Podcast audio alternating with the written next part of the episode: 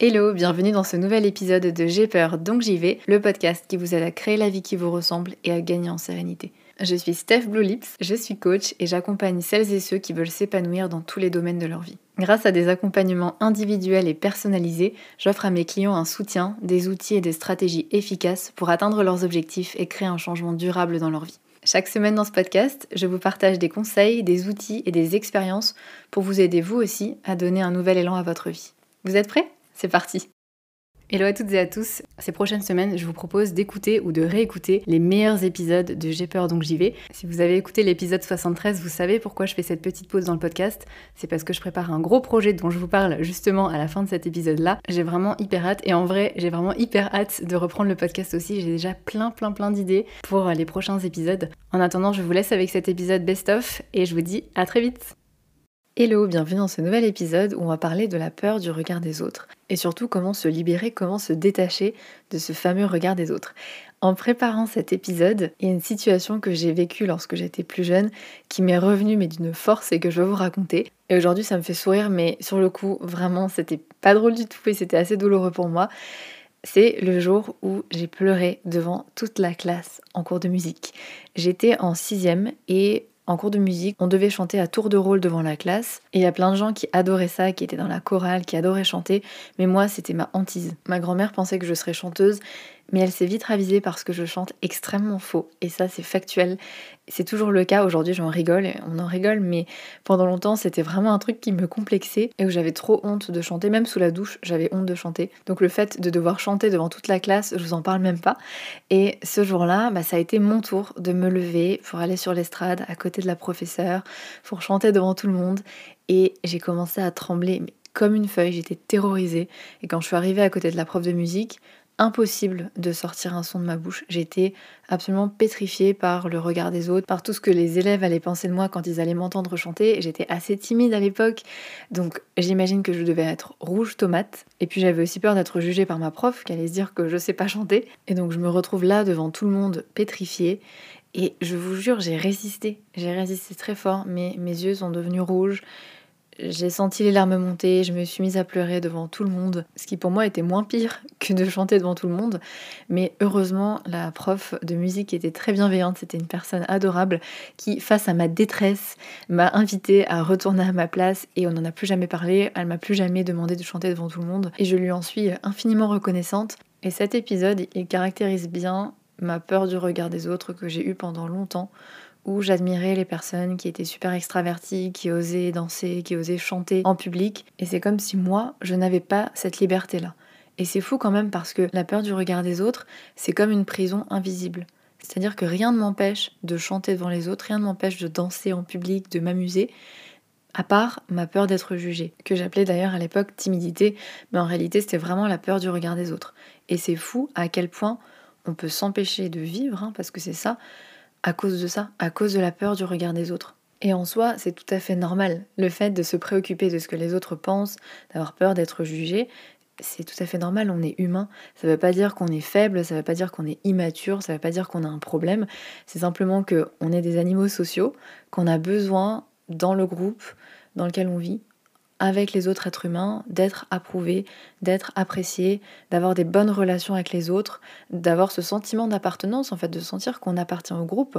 Et c'est très difficile pour nous, humains, de se sentir exclus. Le sentiment d'appartenance, c'est vraiment un besoin fondamental pour un être humain.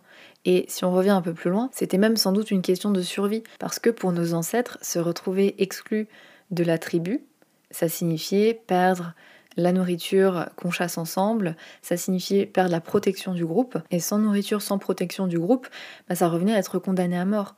Donc mieux valait faire en sorte d'être accepté, mieux valait faire en sorte de ne pas être rejeté du groupe, et pour ça, mieux vaut être conscient du regard que les autres portent sur nous. Parce que si on voit qu'ils nous désapprouvent, si on voit qu'on risque d'être rejeté, bah, on peut peut-être modifier aussi nos comportements. Donc vraiment donner du poids à l'opinion des autres, avoir peur d'être jugé, c'est quelque chose qui est tout à fait naturel. Après, dans ce podcast, je fais un petit disclaimer, on va pas parler de pathologie, on va pas parler de phobie, parce que ça existe aussi. Pour certaines personnes, la peur du regard des autres peut être tellement euh, viscérale, peut être tellement importante qu'elle empêche de vivre normalement. Donc là, on est, euh, voilà, là par exemple, typiquement, je pense à la blémophobie. C'est ça en fait, c'est vraiment une phobie. Il peut aussi y avoir de l'anxiété sociale, il peut y avoir des choses comme ça. Ici, on va pas parler de ça. Si c'est des choses qui vous parlent, je vous invite à checker du coup des podcasts de psychologues ou sur la psychologie ou aller voir un psychologue ou une psychologue tout simplement qui pourra vous aider de manière adaptée. Pour ma part, j'accompagne des personnes à dépasser leur peur du regard des autres quand c'est pas pathologique, quand c'est pas du domaine psy, mais que c'est un frein vraiment à leur épanouissement personnel, professionnel aussi, hein, parce que ça peut l'être. Cette peur du regard des autres, elle peut vraiment nous empêcher de nous épanouir. Par exemple, quand on reste dans une situation professionnelle ou une situation amoureuse en couple, alors que ça ne vous convient plus, mais qu'on a peur de ce que penserait notre famille, de ce que penserait l'entourage, de ce que penserait la société, d'être célibataire à tel âge, de ne pas avoir d'enfant à tel âge, donc on va rester, ou ce que penserait la société, de, ou notre entourage encore une fois, de quitter un CDI par exemple, donc par peur du regard des autres, on va rester dans une situation professionnelle, une situation amoureuse, une situation personnelle qui nous convient plus, par peur du regard des autres, on peut aussi se retrouver à faire le caméléon en fonction des personnes avec lesquelles on interagit pour leur plaire, à essayer de, se changer, de pas oser être vraiment soi-même pour plaire aux autres. Ça, ça peut être aussi vraiment douloureux parce qu'on n'est jamais vraiment soi-même en fait. On, on agit, on se comporte en fonction des autres et de ce qu'on pense qu'on devrait faire pour leur plaire ou pour pas leur déplaire par peur du regard des autres. On peut aussi, ça peut être des choses simples en fait, hein, ne pas oser aller à la piscine par exemple, par peur que les autres nous regardent, par peur que les autres jugent notre corps. On peut avoir du mal à dire quand ça va pas, même à notre entourage, même à des personnes proches. On peut avoir peur de se montrer vulnérable parce qu'on a peur de paraître faible. On peut avoir du mal à s'affirmer, on peut avoir du mal à dire non, que ce soit à des collègues, à un manager, que ce soit euh, à notre entourage aussi, de peur d'être mal vu. On peut ne pas oser porter des vêtements qu'on aime vraiment beaucoup.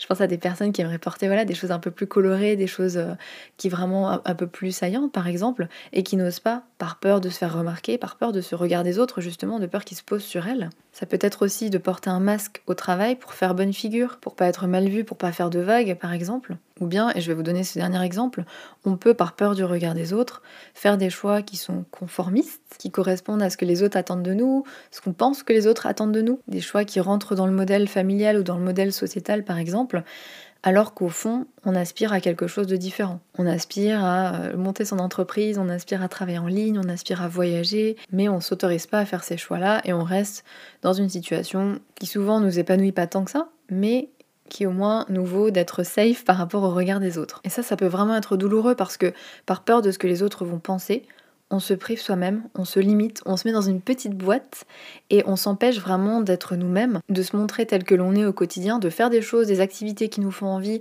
de prendre des décisions, de faire des choix qui nous correspondent. Et ça, sur le long terme, c'est vraiment douloureux. On peut avoir l'impression de passer à côté de notre vie, en fait. Et honnêtement, cette impression, elle est fort désagréable et en même temps, elle peut être le déclic qu'il faut pour changer. Et souvent, les personnes que j'accompagne, c'est ça en fait. Il y, a, vraiment cette douleur, cette frustration, cette impression vraiment d'être enfermé et d'en avoir marre, d'en avoir marre de faire les choses en fonction du regard des autres. Et ce déclic de c'est bon, ça y est maintenant, j'ai envie de vivre pour moi, mais ça me fait peur, je sais pas comment faire, je sais pas par où commencer. D'où l'intérêt d'être accompagné justement à ce moment-là pour se libérer du regard des autres et vraiment oser être soi. Et c'est pas l'objectif principal en coaching, mais c'est important selon moi de comprendre aussi pourquoi.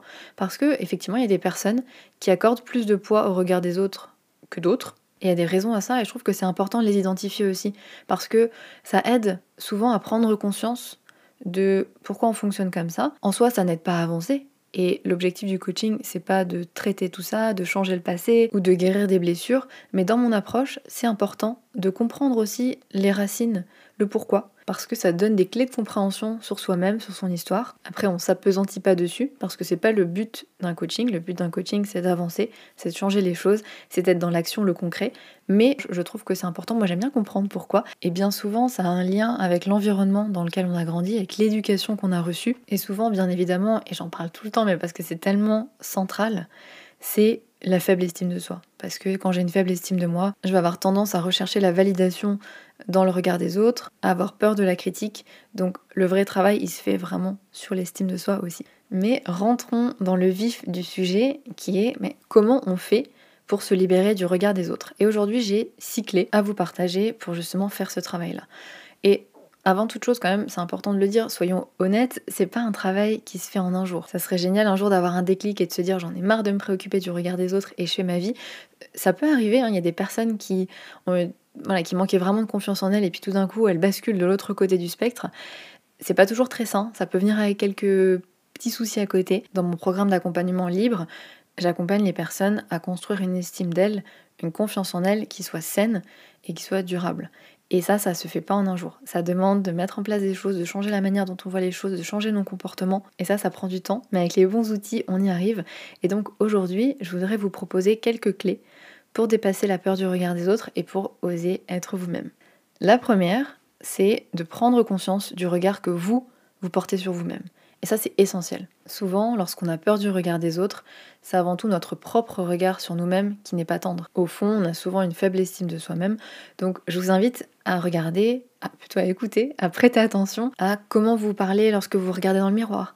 Est-ce que vous vous dites des choses pas très gentilles ou est-ce que vous êtes plutôt bienveillant avec vous-même? Comment vous parlez? Qu'est-ce que vous vous dites? Quand vous faites une erreur, quand vous faites une gaffe au travail par exemple, est-ce que vous dites que vous êtes nul, que de toute façon vous n'avez pas votre place dans ce job, etc. Je vous invite vraiment à prêter attention aux pensées que vous avez envers vous-même, parce que on est le premier, la première à se juger, à pointer nos défauts, à pointer nos insuffisances. Et donc, on a peur que les autres pensent pareil. Quand on se juge soi-même, on imagine naturellement que les autres font pareil, qu'ils sont aussi durs envers nous-mêmes, qu'ils voient aussi toutes ces choses pas chouettes chez nous que l'on voit. Alors que, soyons honnêtes, on est la personne la plus intransigeante envers nous-mêmes. On est souvent la personne la plus dure envers nous-mêmes. Et pour gagner confiance en soi, parce que la peur du regard des autres, c'est aussi lié à un manque de confiance en soi.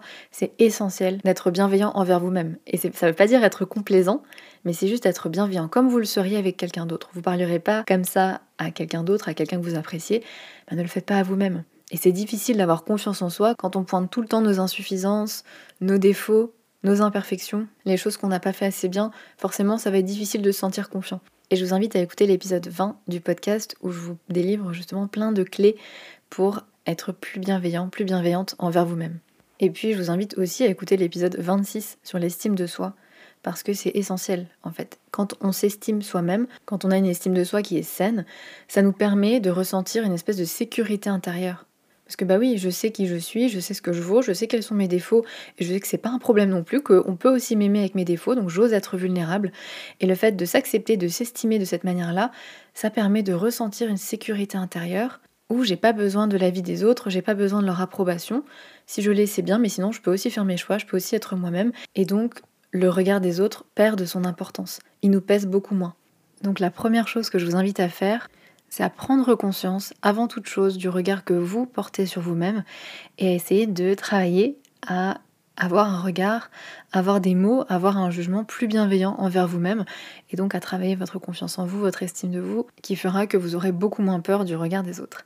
Alors pause, ça fait 14 minutes que j'enregistre et mon chat est sur mes genoux et ronronne et je viens seulement de me rendre compte qu'on entend, donc petit moment ASMR.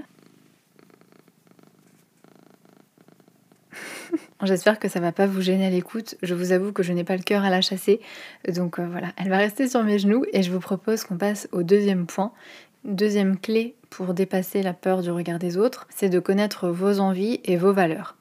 Pourquoi je vous dis ça? Parce que quand on agit toujours pour plaire aux autres ou pour faire plaisir aux autres, on peut oublier, on peut avoir tendance à oublier nos propres besoins, on peut avoir tendance à oublier ce qui nous nous anime vraiment parce que on fait en fonction des autres, on fait en fonction, voilà, j'en parlais avant, on fait des choix qui peuvent être peut-être conformistes et on peut parfois bah, se perdre là-dedans. Et donc c'est encore plus difficile d'affronter le regard des autres, de faire ses propres choix, d'oser être soi-même quand on ne sait pas justement au fond vraiment de quoi on a envie nous ou qui on est vraiment nous. Alors que à l'inverse, quand on sait qui l'on est, ce qu'on veut, ce dont on a besoin, ben, c'est beaucoup plus simple de prendre de la distance avec le regard des autres. Les gens peuvent toujours critiquer vos choix, peuvent toujours critiquer vos actions, mais ça a moins de chances de vous atteindre, ça a plus de chances de couler sur vous parce que vous savez ce qui est bon pour vous, vous savez où vous allez, vous savez que c'est la bonne chose pour vous. Et donc le fait de savoir exactement quelles sont vos valeurs, quelles sont vos envies, qui vous êtes, ça, ça vous aide aussi à avoir confiance en vous. Donc je vous invite vraiment à vous demander de quoi vous avez vraiment envie, vous. Quelles sont vos valeurs à vous et pas celles de la société, pas celles de votre famille?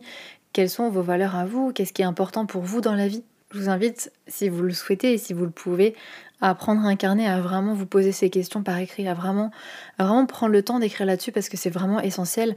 Et je vois avec les personnes que j'accompagne, et notamment celles que j'accompagne dans une reconversion professionnelle, dans le fait de trouver leur voie, et puis même sur le programme libre, hein, sur l'estime de soi, le fait de faire un travail d'introspection, savoir exactement ce qu'elles sont, ce qu'elles veulent, pourquoi, où elles vont, etc., bah, ça leur permet vraiment de prendre confiance en elles et d'assumer aussi ça aux yeux des autres et donc d'avoir moins peur du regard des autres parce qu'elles savent qui elles sont, ce dont elles ont besoin.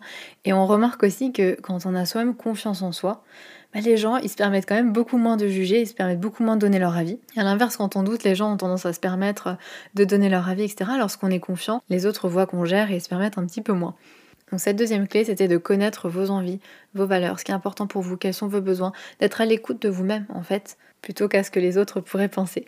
La troisième clé que j'aimerais vous partager aujourd'hui pour vous aider à vous détacher un petit peu du regard des autres, c'est de réfléchir à ce que ça vous coûte de pas oser, de pas oser être vous-même, de pas oser prendre telle décision, de juste de pas oser, versus les conséquences que ça aurait d'être jugé. Je vous invite à vraiment vous demander, quitte à prendre votre carnet encore une fois, c'est toujours très très bien de mettre ces choses-là par écrit, de vous demander qu'est-ce que ça vous coûte de continuer dans un job ou dans une relation qui vous épanouit pas par exemple.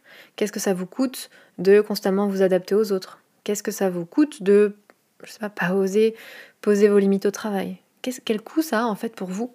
J'adore poser cette question à mes clientes parce que souvent elles se rendent compte que bah, ça leur coûte quelque chose et qu'en tout cas le coût est important que ça leur coûte beaucoup d'énergie, de toujours faire en sorte de plaire aux autres. Parfois, elles se rendent compte qu'elles perdent des opportunités ou qu'elles se privent d'activités qui leur fait plaisir. Je parlais de la piscine tout à l'heure, la plage.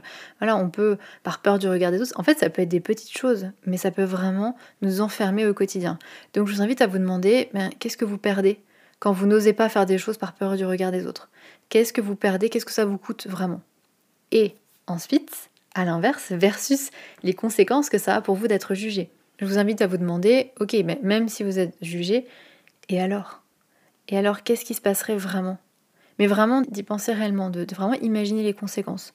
Parce que, bon, peut-être que vous vous rendrez compte qu'il y a peu de chances que vous soyez jugé parce que les personnes sont bienveillantes. Je pense à des personnes qui ont vraiment cette peur du regard des autres au travail, mais qui en fait, quand on fait un peu le point, ben, elles sont dans des équipes qui sont très bienveillantes, elles ont beaucoup de chance. Euh, c'est pas toujours le cas. Et puis parfois, pour d'autres personnes, peut-être pour vous, vous allez vous rendre compte que, ok, bah peut-être que des personnes vont vous juger, mais et alors en fait Est-ce que dans un an, vous vous souviendrez que vous aviez peur que les gens voient vos bourrelets à la plage? Est-ce que dans dix ans, ce sera encore important ce que un tel de ma famille pense de mon projet professionnel? Ben, souvent ça permet de prendre un peu de perspective. Moi j'aime beaucoup me demander est-ce que dans six mois ce sera encore important? Est-ce que alors parfois c'est des choses un petit peu plus importantes. Est-ce que dans un an? Est-ce que même dans dix ans?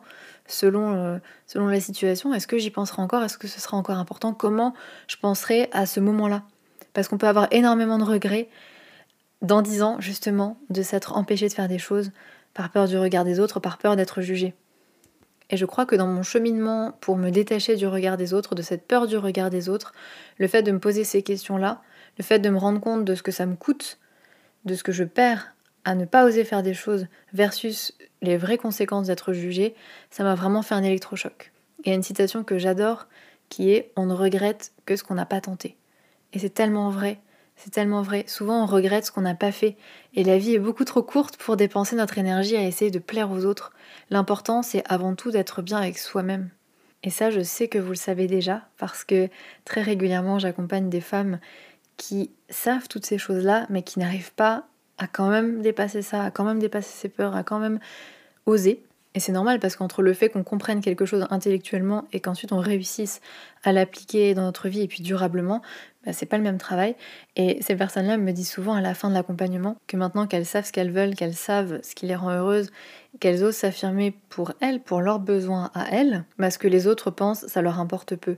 en fait, c'est tellement ça, c'est tellement fort, c'est qu'on n'ose pas dépasser cette peur du regard des autres, mais qu'une fois qu'on a osé, une fois qu'on a vu qu'en fait tout se passe bien, et surtout que soi-même, on est bien avec soi-même, et que ça, le fait d'être bien avec soi-même, d'être aligné avec soi-même, c'est tellement plus fort que tous les jugements, et que du coup, quand on a cette espèce de, j'ai envie de dire bien-être, mais qu'on a cette espèce d'alignement en fait avec soi-même, on se sent bien, on fait les choses pour soi, où on ose, bah finalement, on arrive beaucoup plus, on, a confiance en soi en fait, on a, on a gagné en estime de soi, on arrive beaucoup plus à ignorer le regard des autres, à ignorer ce qu'ils pensent, parce qu'on a gagné quelque chose qui est beaucoup plus précieux que leur approbation, c'est notre propre approbation.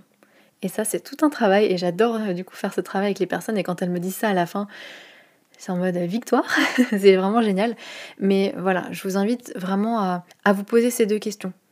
Qu'est-ce que ça vous coûte de ne pas oser par peur d'être jugé versus les conséquences d'être vraiment jugé? Quatrième clé que j'ai pour vous aujourd'hui, c'est d'oser par petits pas c'est de regarder ce que vous n'osez pas trop faire par peur du regard des autres, et puis choisir quelque chose qui est petit, le faire, et puis avancer comme ça. Parce que passer à l'action, c'est vraiment essentiel pour gagner confiance en vous. On en parlait dans le podcast sur la confiance en soi, je crois que c'est le numéro 46, où je vous partageais 5 clés pour renforcer votre confiance pas à pas.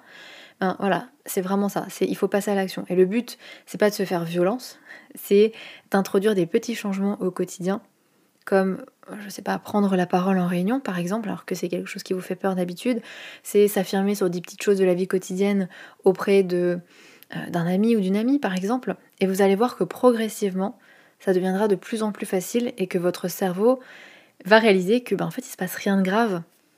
Notre cerveau il a l'impression que être jugé c'est une vraie menace et du coup il y a une peur comme s'il y avait un danger imminent, comme s'il y avait un lion dans la savane.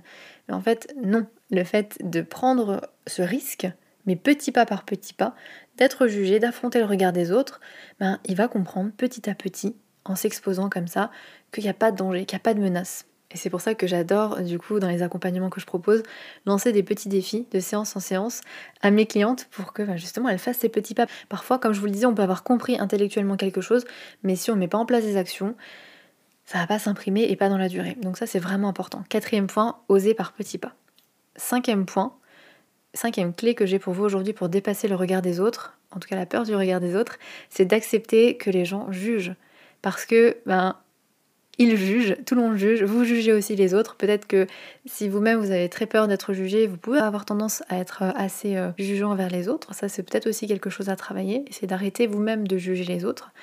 Mais il faut accepter que voilà, si vous existez sur Terre, vous prenez le risque d'être jugé à moins que vous soyez euh, dans la forêt, euh, au milieu de nulle part, mais autrement, eh ben, il y a des gens qui vont vous juger à un moment donné, et surtout, vous n'avez aucun contrôle sur ce que les gens pensent. Et ça, c'est dur à accepter, parce que quand on essaye de faire les choses pour plaire, euh, on n'ose pas vraiment se montrer soi-même, pour ne pas être critiqué, pour être apprécié des autres, mais on essaye inconsciemment de contrôler ce que l'autre pense de nous quand je pense quelque chose et que j'ose pas le dire, quand j'essaye d'être toujours gentil ou serviable avec les autres par exemple, toujours leur faire plaisir, c'est ça inconsciemment, j'essaye de faire en sorte que bah, qu'ils m'aiment hein, tout simplement. J'essaie d'avoir le contrôle sur ce qu'ils pensent de moi, mais c'est pas possible. C'est une illusion, on n'a aucun contrôle là-dessus. Même si vous vous sacrifiez pour votre partenaire, vous vous sacrifiez pour votre relation, il ou elle peut décider de vous quitter à tout moment. Il n'y a pas de garantie. Même si vous avez les meilleures intentions du monde, les gens pourront mal interpréter vos actions, vos paroles, vos, gestes parce qu'ils ont leurs interprétations, leur manière de voir les choses, leur manière de percevoir les choses. Même si vous êtes tout le temps gentil, tout le temps de bonne humeur avec les autres, ça c'est quelque chose que je vois souvent chez mes clientes, cette culpabilité parfois de ne pas être au top, par exemple avec leurs amis ou leurs partenaires, ben, même si vous êtes toujours gentil, toujours sympa, toujours de bonne humeur, toujours serviable, certains amis pourront quand même s'éloigner, il n'y a pas de garantie. Les gens pensent des choses, interprètent des choses, jugent et ça leur appartient. Ça leur appartient, on n'a pas le contrôle là-dessus et accepter ça, mais vraiment l'accepter, vraiment, vraiment profondément, pas euh, superficiellement, c'est vous économiser énormément d'énergie. Donc voilà, cinquième clé, accepter la possibilité que les gens vous jugent. c'est tout un travail et je ne vais pas vous redonner les numéros, mais il y a aussi un podcast sur l'acceptation, il y a aussi un podcast sur le jugement des autres. Voilà, il y a tout ça. Et je vous propose qu'on passe au sixième point, sixième et dernière clé pour ce podcast aujourd'hui qui est d'arrêter d'imaginer ce que les gens pensent, ce que les gens vont penser, parce que vous avez sûrement tort. On n'est pas dans la tête des gens, on ne peut pas savoir ce qu'ils pensent. Et je pense que vous, comme moi, on a déjà tous vécu cette situation où on redoute la réaction de quelqu'un qui finalement, bah, en fait, réagit pas du tout comme on s'attendait. On s'attendait à ce que la personne soit fâchée ou ce que, je sais pas, et en fait, euh, bah, ça se passe très bien. Et on est surpris parce qu'on avait un peu imaginé le pire. Et c'est vraiment la preuve que, bah oui, on n'a pas cette capacité encore de lire dans les pensées des autres. Et pourtant, c'est quelque chose qu'on fait très naturellement. Et c'est d'ailleurs un biais cognitif qui s'appelle la lecture de pensée.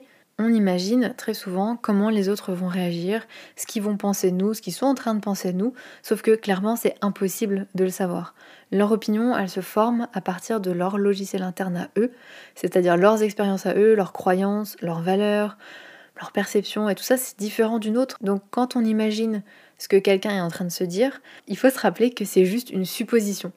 C'est juste une supposition, mais vous pourriez avoir complètement tort. Donc ne laissez pas une supposition que vous faites vous affecter négativement. Parce que c'est ça, parfois euh, on parle avec une personne qui a une réaction qu'on interprète en se disant mais là elle doit penser que je suis bête ou euh, elle doit euh, se dire que j'ai rien compris ou j'en sais rien et du coup on se sent mal, on a honte, on se dévalorise, on se fait des films hein, et on se sent hyper mal, on se sent triste, on se sent honteux et je pense qu'on a déjà tous vécu ça mais c'est sur la base d'un truc qu'on a imaginé, d'une supposition.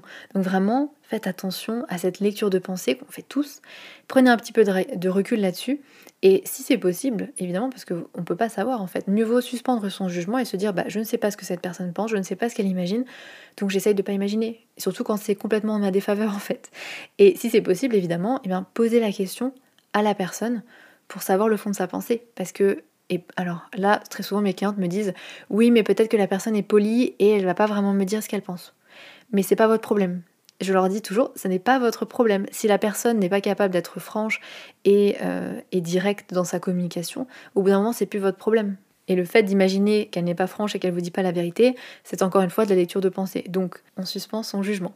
Et un autre point qui est vraiment intéressant que je voulais vous partager, c'est qu'on a clairement tendance à surestimer à quel point les gens pensent à nous. Et il y a des études qui ont montré ça qu'on avait vraiment cette tendance à imaginer que les gens pensent à nous ou nous jugent, etc. Alors qu'ils sont comme nous, en fait. Les autres personnes sont exactement comme nous, c'est-à-dire qu'ils pensent surtout à eux-mêmes, ils sont aussi centrés sur eux, ou bien ils sont aussi en train de penser à ce que les autres pensent d'eux. Et non, tout le monde n'a pas le regard braqué sur nous. Et de la même manière, les autres oublient beaucoup plus rapidement nos erreurs que nous. Nous, on est capable de ruminer pendant des heures, des jours sur une boulette qu'on a fait au travail, par exemple, et les autres, ils auront sans doute déjà oublié. Ou si, euh, je sais pas, on s'est renversé du café sur notre chemise pendant le déjeuner, on va se dire que la personne va en gros s'en souvenir toute sa vie. Sans doute qu'elle aura très très rapidement oublié. Un peu comme quand on marche dans la rue et que, je sais pas, on voit quelqu'un qui, trébuche. Euh, voilà, ça nous fait sourire ou on va l'aider, peu importe la situation et peu importe votre caractère. Et si je vous demande le lendemain à quoi ressemblait cette personne, je doute que vous vous souveniez de sa tête ou voilà. Donc c'est bien, et en tout cas ça fait du bien de se rappeler que chacun d'entre nous est le centre de son propre monde et donc que les autres ne nous prêtent sans doute pas autant d'attention qu'on ne le pense. Il y a un peu cet effet de projecteur où on a toujours l'impression d'être sous un projecteur où les autres voient tout, ils voient nos boutons, ils voient qu'on a les cheveux gras, alors qu'en fait non quoi, les gens ils ne portent pas autant d'attention qu'on ne le pense. Et ça, ça libère, c'est hyper libérateur.